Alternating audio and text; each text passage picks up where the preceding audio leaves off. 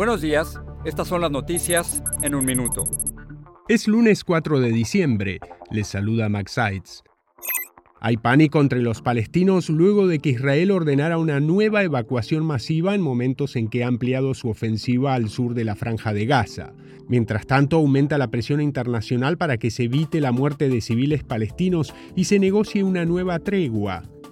La Oficina de Aduanas y Protección Fronteriza cierra a partir de este lunes el remoto cruce de Lukeville en Arizona para, según dijo, destinar más recursos a los ingresos irregulares desde México. El cierre temporal ocurre en medio del aumento del flujo de migrantes en la frontera y los cambios en sus rutas.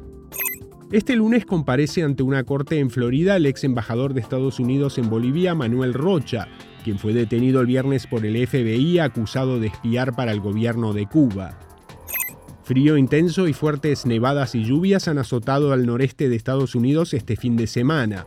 Según el Servicio Meteorológico Nacional, se espera que este sistema de tormentas siga afectando la región esta semana. Más información en nuestras redes sociales y univisionoticias.com.